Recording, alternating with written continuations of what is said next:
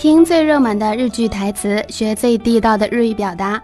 欢迎收听《日剧追追追》。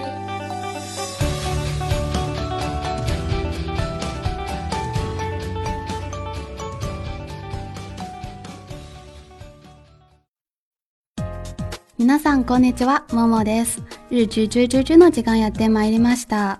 今週は松島菜々子が3年ぶりに出演する営業部長平夏子というドラマのセリフを紹介します。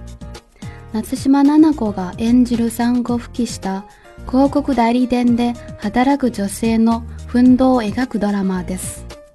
今回のシーンは彼女が担当するブランドイメージキャラクターであるサイコさんの不倫がバレた後、二人の会話です。大家好。我是默默，又到了我们日剧追追追的时间。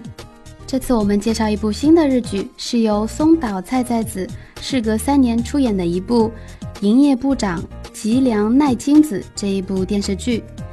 这部电视剧描述了主人公休了产假回归职场。続きは公式サイトへ。